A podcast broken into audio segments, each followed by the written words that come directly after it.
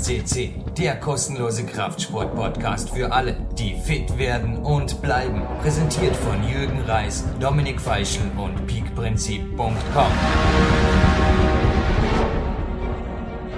Es regnet Gold, liebe PowerQuest CC-Hörer. Und ein hocherfreuter Jürgen Reis kann nur sagen, ich liebe es, einen wunderschönen Tag mit einem solchen Podcast eröffnen zu dürfen. Hallo Dominik am anderen Ende von Österreich. Wir, wir haben uns heute wieder im PowerQuest CC Studio getroffen, um ein besonderes Highlight zu feiern, kann man schon sagen. Ja, wir haben äh, wieder einen hochgerätigen Gast bei uns und das ist nicht der erste und wird auch niemals der letzte sein. Und wir haben ja einen wie soll es anders sein, wieder mal einen Weltklasse-Kletterer vors Mikrofon geholt. Besser gesagt, du warst das und das hast du schon vor längerer Zeit aufgezeichnet, aber es ist ein, ein wahnsinnig und hochspannendes Interview, glaube ich. Wen haben wir denn da heute am Mikrofon? Wir bleiben in der Familie. Vor kurzem ging der Salavat Rakhmetov, das Interview mit Salavat Rakhmetov, das ich bei den Weltmeisterschaften 2007 aufzeichnen durfte, auf unserem Podcast online. Nun folgt sein Cousin, nämlich, ja, so unglaublich es klingt, der Erich Kaspekov ist ebenfalls ein absoluter Weltklasse-Kletterer, ja, und ist ebenfalls von mir bei der WM in Avilés interviewt worden in Spanien im Herbst 2007. Ja, wir haben wir gesagt, den Salavat Rakhmetov, den haben wir vor dem Mikrofon gehabt, der ist Boulder-Weltmeister, also ein wahnsinnig starker Kerl und jetzt sein Cousin, glaube ich, steht ihm fast um nichts nach. Ich habe ein bisschen nachgeschaut, was der so für Erfolge hat und mir ist nicht nur aufgefallen, der hat Weltcups gewonnen und ist bei Weltmeisterschaften ganz, ganz vorne. Was interessant ist, er ist nicht nur im Bouldern für Topplätze gut, sondern der ist auch im Lead, also im Vorstiegsklettern absolute Spitze immer wieder gewesen. Der Grund, wieso ich ihn ans Mikrofon geholt habe, der Hauptgrund war seine, ja, er ist für mich ein Kletterer, der auf allen Disziplinen in mehreren Jahren, in allen drei Kletterdisziplinen, sowohl Speed, Vorstieg als auch Boulder, in x Jahren immer durch seine konstante Leistung überzeugt hat. Serich Katzbekow ist für mich ein Athlet, der mich eigentlich durch meine immer noch andauernde Wettkampflaufbahn begleitet hat. Er war immer da, er war immer präsent und er war immer in Hochform. Ja, und äh, der ist genauso wie sein, ja, sein Cousin schon sehr, sehr lange im Zirkus und hat aber auch relativ spät angefangen. Das erfahren wir dann nachher alles im Interview. Ja, ich, ich freue mich einfach auf ihn. Es ist ein, ein starker Russe und wie wir schon über die Russen im vorigen Podcast mit äh, ja, mit äh, Salavat gesprochen haben, das, die, die haben eine ganz besondere Form, sich auf Wettkämpfe vorzubereiten, zu trainieren, zu essen, also alles relativ simpel, aber ja, einfach mit Passion und mit, mit, mit Wille. Vor allem unveröffentlicht. Der Grund auch, warum ich hier gerade in Spanien mich vor allem den östlichen Kletterern gewidmet habe, man liest teilweise in Klettermagazinen, in Sportmagazinen sehr wohl etwas über die westlichen Athleten. Die sind oft auch entsprechend betreut, da ist ein entsprechendes Umfeld, da schreibt einmal dort ein Trainer, da schreibt ein Physiotherapeut was. Aus dem Osten hört man nichts. Da wird wirklich nichts publiziert, nichts. Ja, also die, die Athleten, die haben bis vor wenigen Jahren selbst mit mir noch kein Wort gesprochen in der Isolation. Also da, man wird auch mit diesen Athleten nur sehr, sehr über mehrere Jahre, kann ich zumindest aus Erfahrung sagen, wird man warm oder, oder macht man Bekanntschaften mit denen. Also, dass die irgendwann auftauen, anfangen zu sprechen oder wie jetzt der Erik wirklich ein offenes Interview uns gegeben hat. Da sind inzwischen wirklich Jahre vergangen. Das wäre bis vor kurzem oder bis vor wenigen Jahren wäre das für mich noch absolut unvorstellbar gewesen, dass uns Erik oder auch der Salavat uns hier Rede und Antwort steht.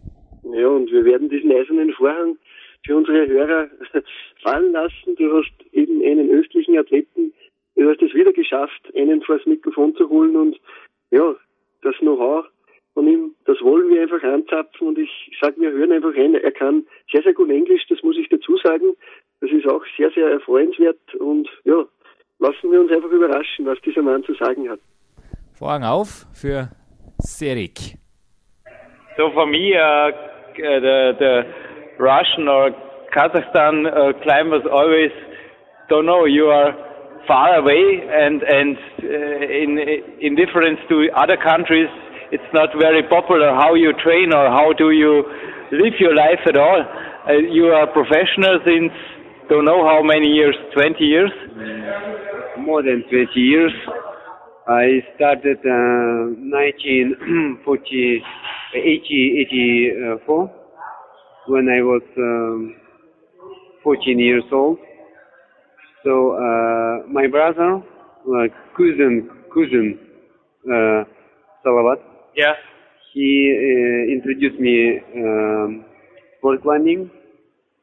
So um, uh, when I started, it was just uh, like tourist, uh, like um, walking, uh, trekking, so and sometimes climbing.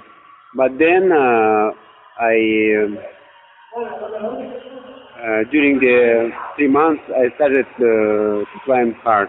So and uh, was good in uh, national competition. I mean, it was in Kazakhstan.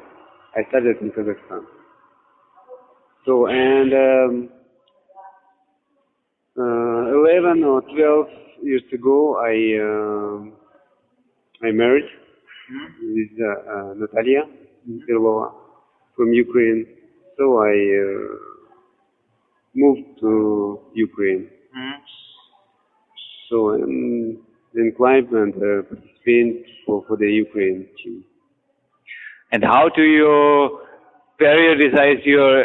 I, one thing I read about Kaz- uh, about uh, Salavat is he said in one interview, okay, in I think in winter we train strength and and in in strength and in summer endurance or or the opposite. I don't know. It, it really sounds really simple, but it's hard to believe that it is so simple and you are so strong. How do you plan your training? How do you periodicize? How do you train? How many times a week or uh, also during the year do you make off seasons or peaks or how do you how do you train to be such strong for so many years? You're always in in a shape. I, I have the yeah, I have the, the feeling you're always good in shape. Also also Salavat. Uh, really, I'm not uh, always very good in, in, in very good uh, shape, but um, according the um, about the my training time, uh, usually I have um, hard time for training uh, in uh, in uh, winter winter time. It's uh, like a base. Uh, you I climb a lot and have uh, some exercise for for the power. So um, usually in the winter time I'm not very strong. I mean that in the rock climbing and also on, on the competition.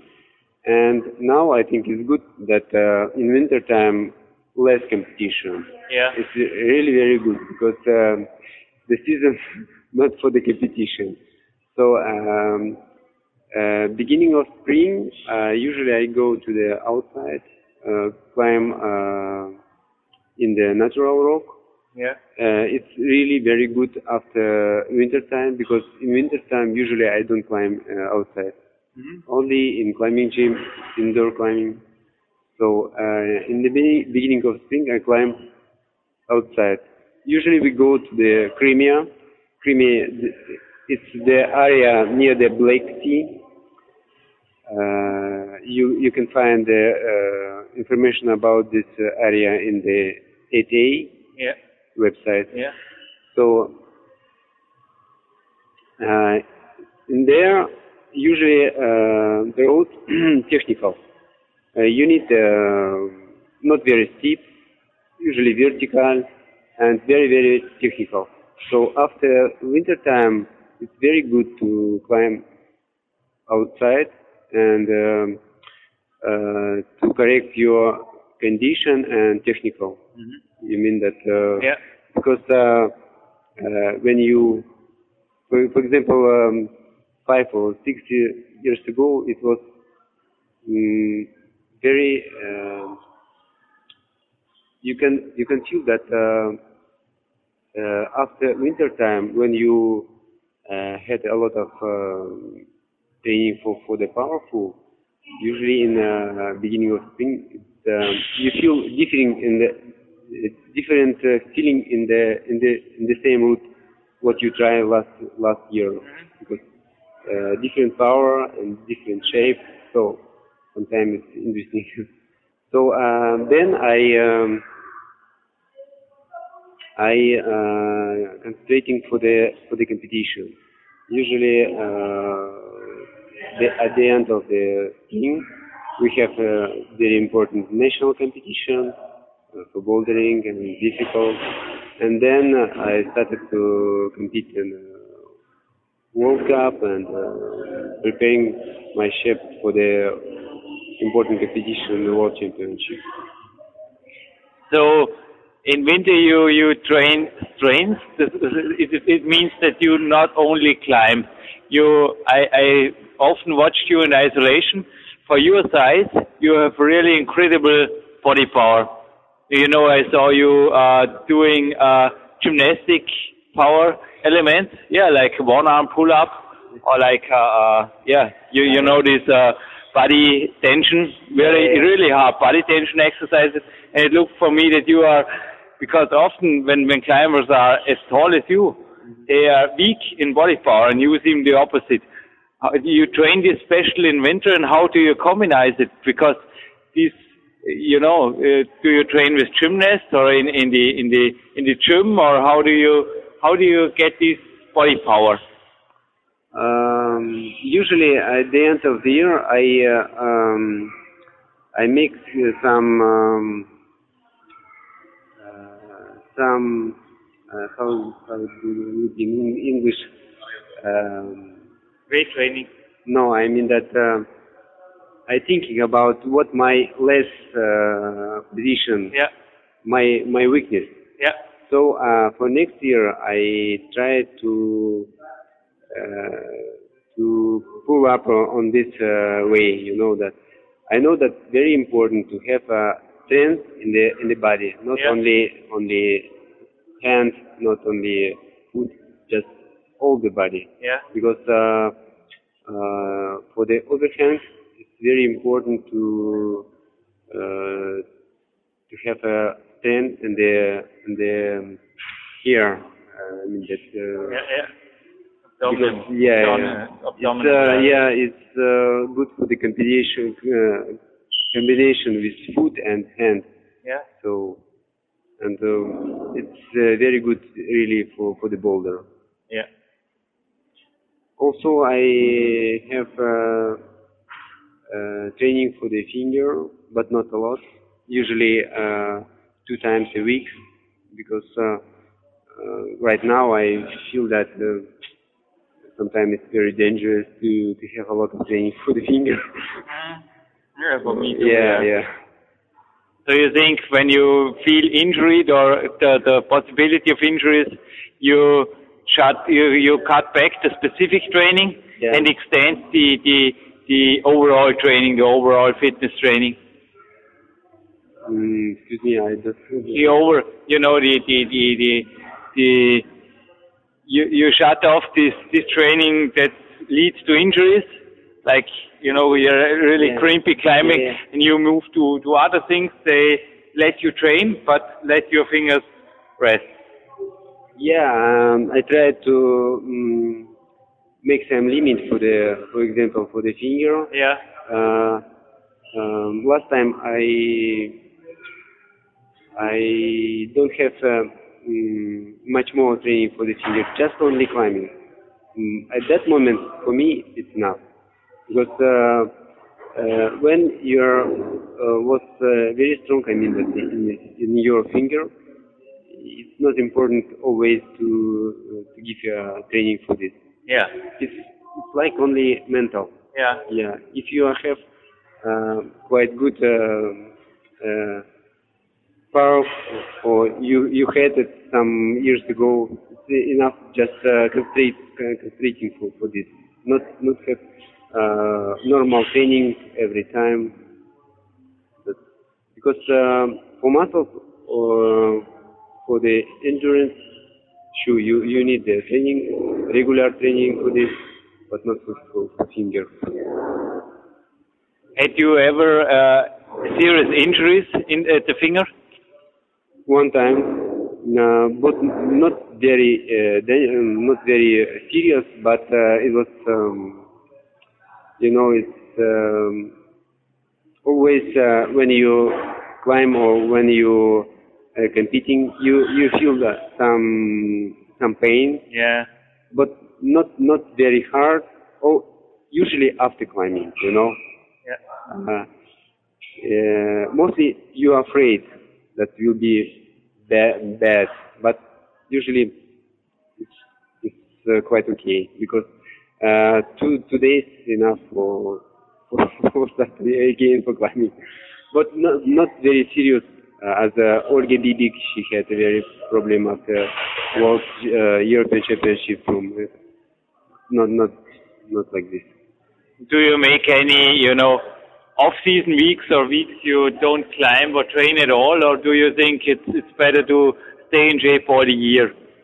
Yeah, uh, usually uh, in January, after just beginning of January, for about 10 or 15 days, I, I'm not flying.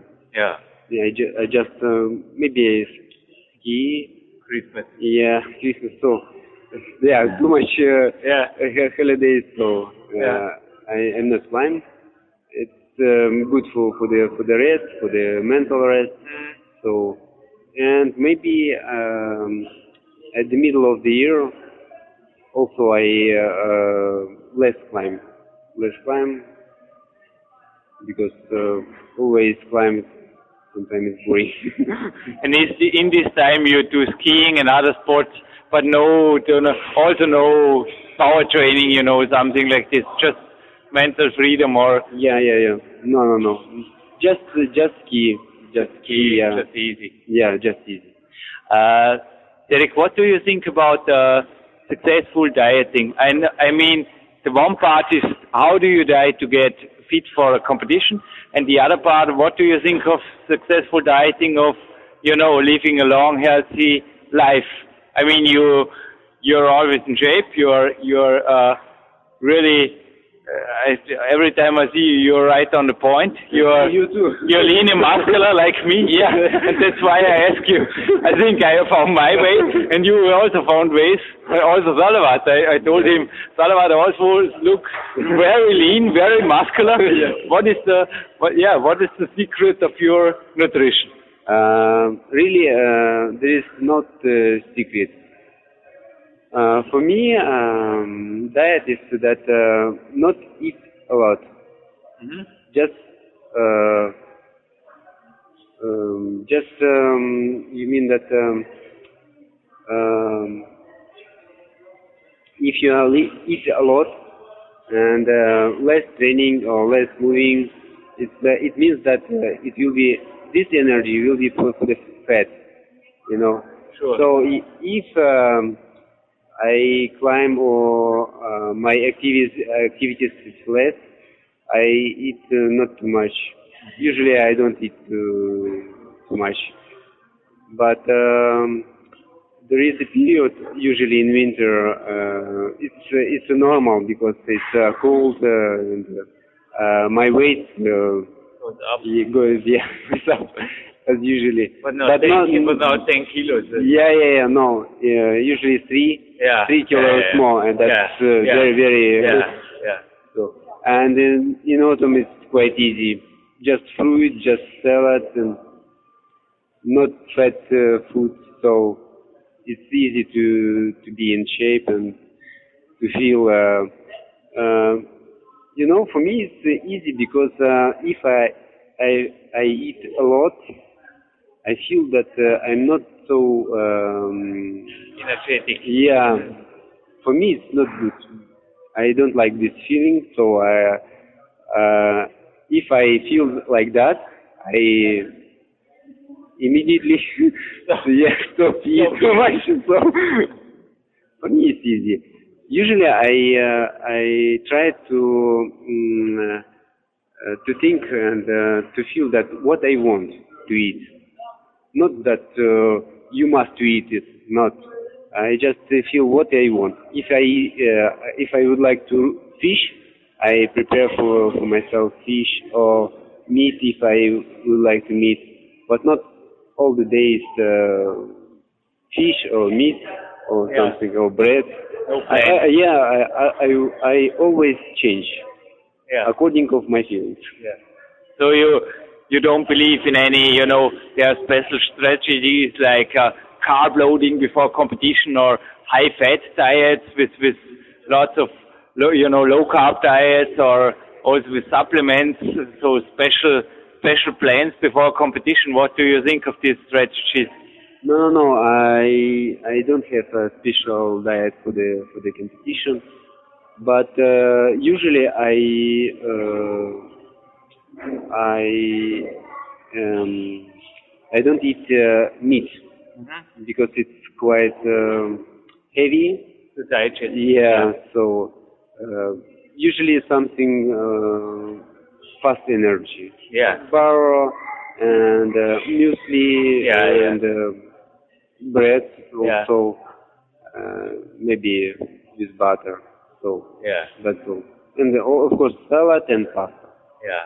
Quite easy. Yeah. Simple. Yeah, keep it simple, sim- keep yeah. it keep it simple. Yeah, yeah. Keep it simple.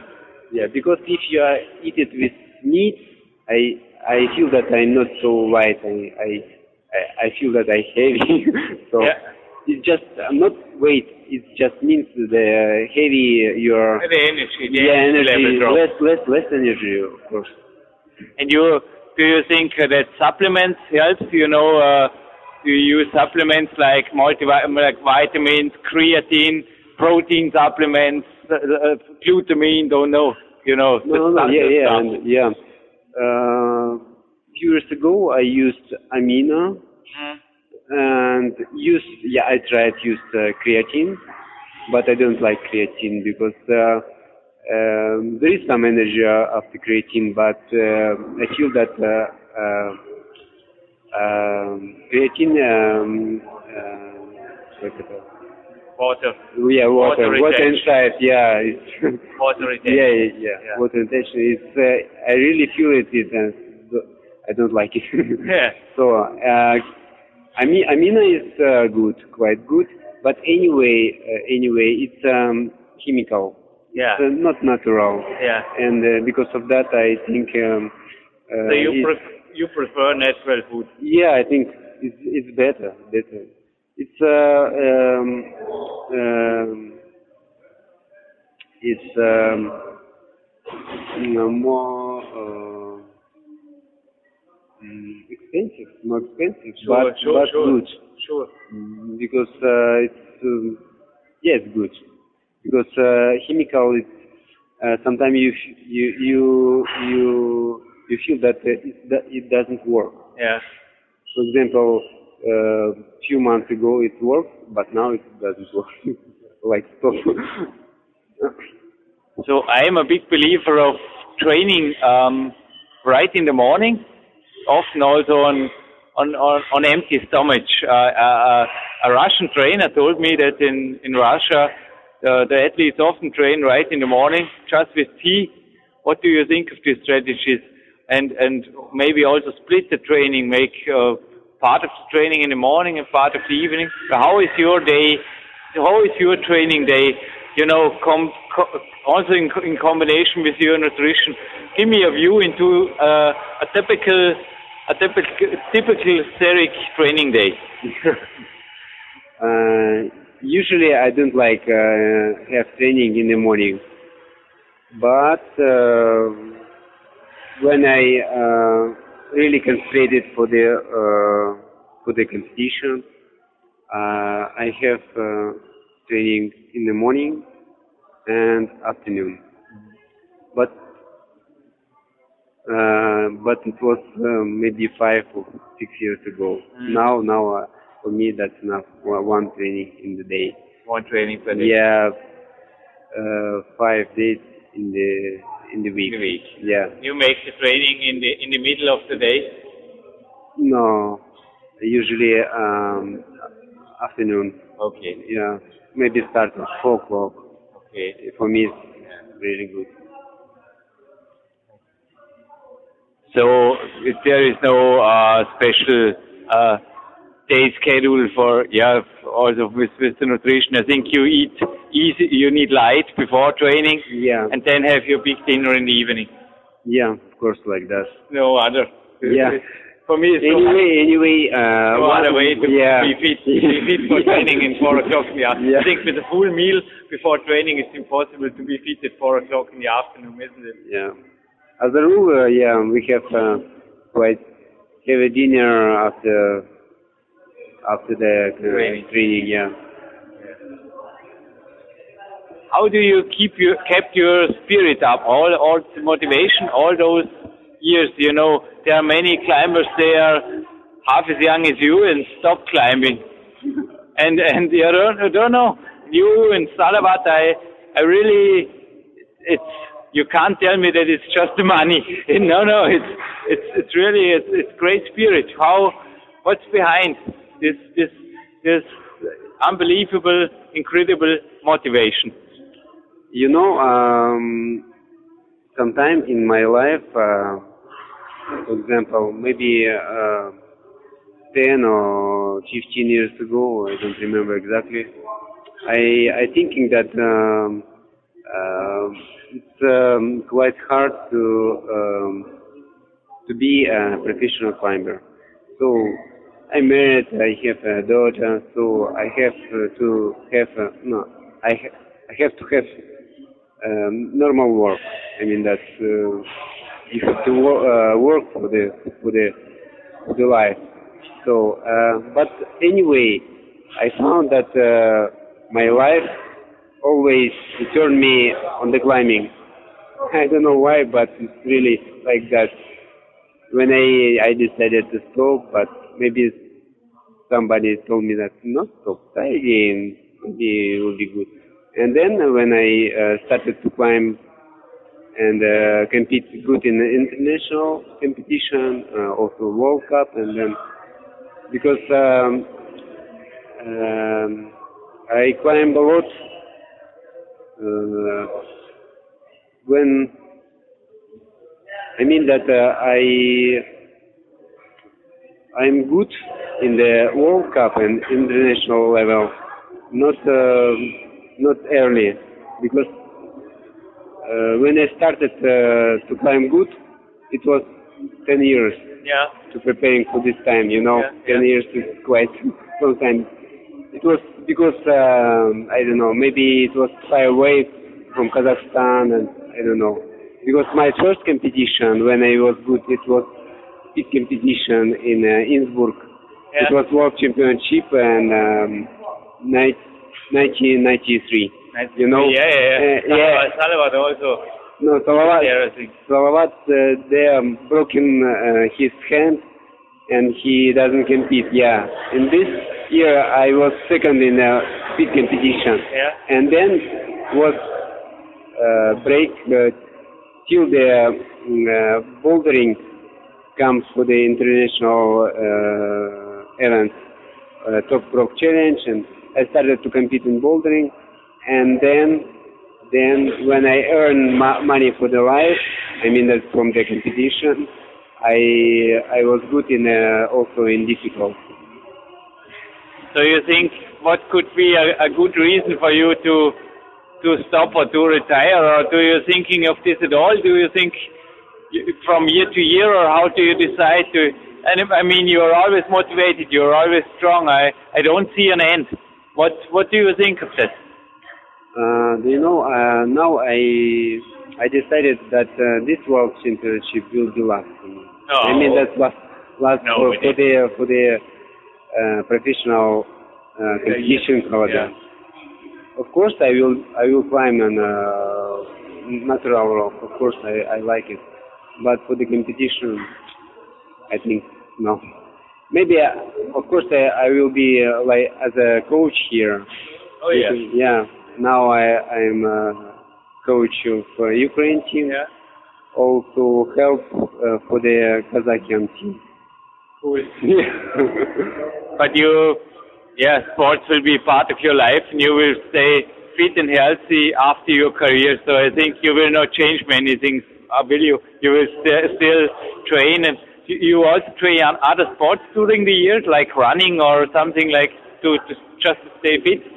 No, no, No, no, no. unfortunately no. Now I started. Uh, uh, I started my business. It was uh, three years ago. I started.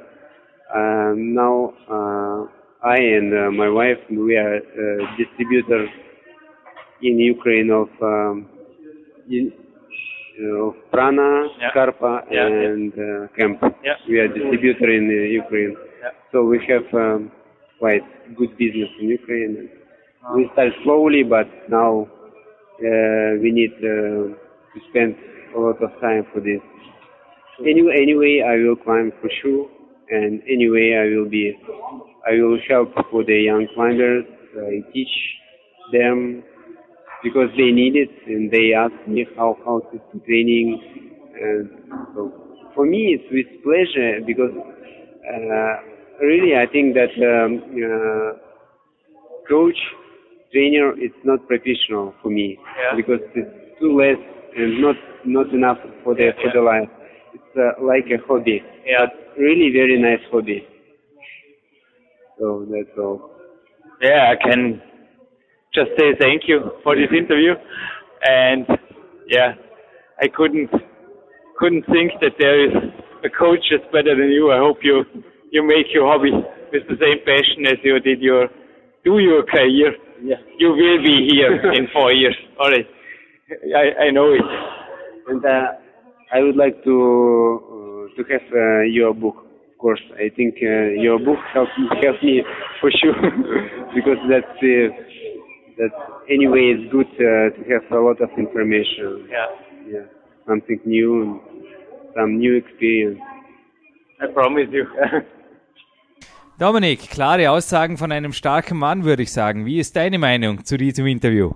Ja, erstmals Hut ab. Das Englisch von ihm ist sehr, sehr gut. Also das hätte ich nicht erwartet. Das ist bei Russen nicht immer der Fall, aber ja, man merkt einfach, der, der ist nicht nur stark an der Wand, sondern der ist auch durchaus sehr gebildet. Also auch die Aussagen selber, ich, ich bin eigentlich ja, wieder überrascht. Ein Weltklasse-Athlet, der wieder ja, einige seiner, seiner Kniffe, ja, die er uns auch weitergibt. Also du hast vorher angesprochen, er Russen reden nicht, nicht immer gleich, aber ja, dieser Serik, der hat sehr, sehr viel ausgepackt. Also ja, ernährungsmäßig hat mich, hat mich das vor allem sehr, sehr interessiert, dass er sagt, er hat es mit Kreatin schon probiert und mit Aminos, ja, du hast selber auch Erfahrungen mit Kreatin, aber kannst du das als Kletterer empfehlen oder ja, Ich persönlich habe im Aufbau sehr gute Erfahrungen zum Beispiel mit Supplementen gemacht, um gleich die erste Frage konkret zu beantworten. Darum habe ich auch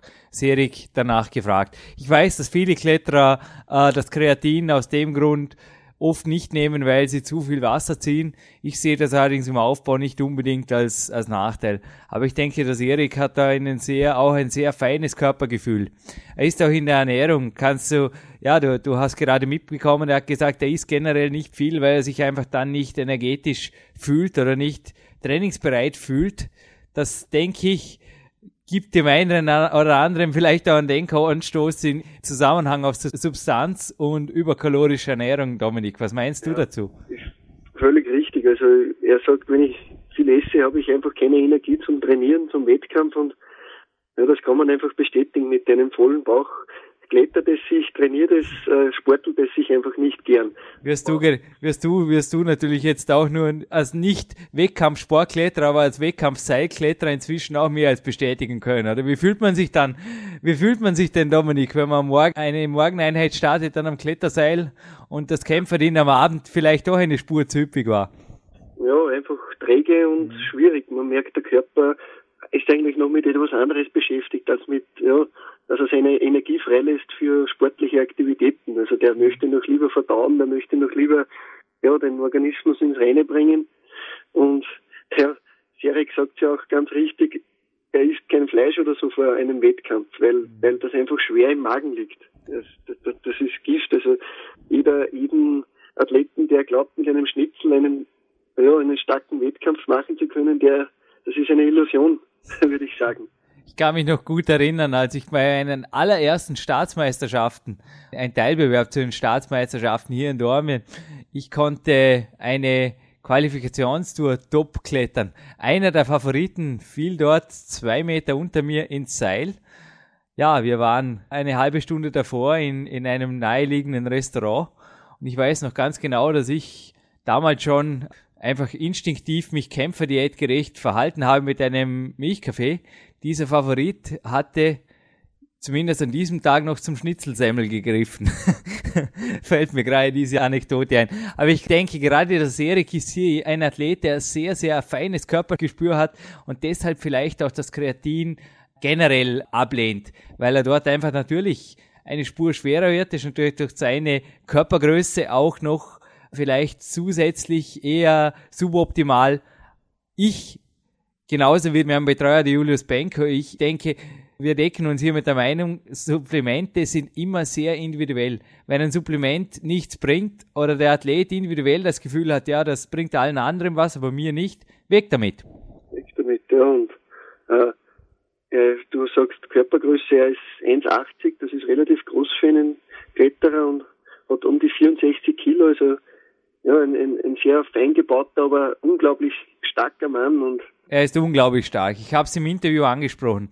Es gibt eine relevante Studie zum Modellathleten des Kletterns. Also ich bin ja im Interview mit dem Andreas Jandorek auch ein bisschen darauf eingegangen. Jede Sportart hat ihren Modellathleten. Beim Klettern liegt die optimale Größe bei 1,76. Also jeder Zentimeter darunter oder darüber macht das Leben eher schwer im Weltcup, weil die Touren einfach für diesen Modellathleten, sage ich mal, gebaut sind. Der Erik hat aber im Gegensatz zu anderen großen Athleten eine unheimliche Körperkraft. Ich habe diesen Athleten in Asien bei Weltcups einarmige Klimmzüge, einwandfreie Hangwagen und Turnerübungen machen gesehen, wo also mancher Turner, würde ich sagen, äh, den Hut ziehen würde. Ja, und dass er, dass er stark ist, beweist eben auch, dass er erstens so, so lange schon im internationalen Wettkampfgeschehen dabei ist und das Zweite, und das ist für mich das noch speziellere, dass er einfach in allen drei Disziplinen so, so stark ist und vielleicht, ja, er liebt, er sagt auch im Interview, er liebt das, das Klettern im Freien. Er, er ist einfach gern draußen. Also er, er richtet sich sehr nach den Jahreszeiten, kommt mir vor. Er sagt auch, ja, im Winter baue ich die Basis auf, im Winter esse ich vielleicht mehr, weil es kälter ist, im Winter trainiere ich auch mehr. Ja, und wenn es dann im Frühling und Sommer warm wird, dann liebe ich es einfach draußen zu sein und draußen zu klettern etwa. Es ist so unglaublich, dass jemand, der, also es gleicht fast schon Tiefstapelei, genauso wie das alle macht, dass wir hier wirklich mit den stärksten Männern der Welt sprechen dürfen und die quasi von sich quasi Meldungen abgeben, dass du das Gefühl hast, ja, es ist eigentlich alles logisch und wieso sind nicht alle so stark und so fit. Gewisse Dinge sind einfach nicht komplizierter. Nur gehört einfach gewisse Disziplin, eine Konstanz und auch ein, natürlich ein Ziel dazu. Wie er auch sagt, er, er trainiert auf einen Wettkampf hin und dann geht die Post ab. Ja, und es ist auch so, er, er sagt am Schluss dann auch, ja, er hat zehn Jahre gebraucht, um überhaupt einmal auf ein Niveau, ein gutes Niveau zu kommen. Ja, am Anfang sagte er, ist mit 14 Jahren hat er das Klettern begonnen, eben durch seinen Cousin und so ist er zum Sport gekommen, ja, und es ist dann schon wieder beachtlich, dass er einfach jahrelang aufgebaut hat und, und hart gearbeitet hat. Also von heute auf morgen geht kann nirgendwo etwas so hat er mir auch indirekt die Frage nach seiner Passion, nach seiner Liebe, nach seiner jahrzehntelangen Leidenschaft Klettern beantwortet. Nur was du dir, denke ich, über Jahre erarbeitet hast, ist dir letztlich auch was wert. Ich denke, Talente sind viele. Also ich habe auch, selbst im Weltcup habe ich schon Talente gesehen, die unter die Top 5 kletterten bei einem Bewerb und im nächsten Jahr gar nicht mehr dabei waren. Als ich mich bei den Trainern erkundigt habe, wo der Athlet ist, hieß es, ja, der hat jetzt keine Ahnung, der ist jetzt äh, Meister im, im Motorflug oder irgend sowas in die Richtung auch schön. Aber ja, es ist oft so, dass Talente, denen alles in die Wiege gelegt wird, gar nicht so lange leben im, im Leistungssport wie Leute, die sich wirklich über Jahrzehnte, wie er auch sagt, er war nicht das Übertalent, die sich diese Leistung einfach erarbeitet haben und Jahr für Jahr der internationalen Spitze Schritt für Schritt entgegengerückt sind. Ja, und dieser Mann hat er sich einfach verdient. Der ist bei uns im Goldarchiv zu finden in Balde, weil er eben einfach ja erstens ein Weltklasse-Mann ist und uns einfach ja auch die Tipps wiedergibt, die nicht nur ein Kletterer übernehmen darf, sondern wie auch ich oder andere Hörer bei uns, ja, sie sollen sich, ich glaube, dieser Mann hat ganz einfache, simple Tipps gegeben, in sehr guten und simplem Englisch, aber einfach halt, ja, ich muss sagen, einfach, ja, das sind Tipps, die, die nicht äh, 15 Trainer und, und 18 Betreuer brauchen, sondern das kann man einfach übernehmen und man wird sicher Erfolg damit haben. Auf diesem Wege ein herzliches Dankeschön an den Serik Kaspekow. Das, was er ganz am Ende vom Interview gesagt hat, den Wunsch nach dem Bauerquest-Buch, den werde ich ihm garantiert erfüllen. Ich hoffe, dass ich ihm bald schon wieder zumindest als Betreuer, nein, ich denke, er wird ganz hier als aktiver da sein, dass ich ihn bald schon wieder bei einem internationalen Bewerb persönlich treffen werde. Ich wünsche allen PowerQuest CC-Hörern viel Spaß an einfachem und effektivem Training und auch für dich, Dominik, keep it simple.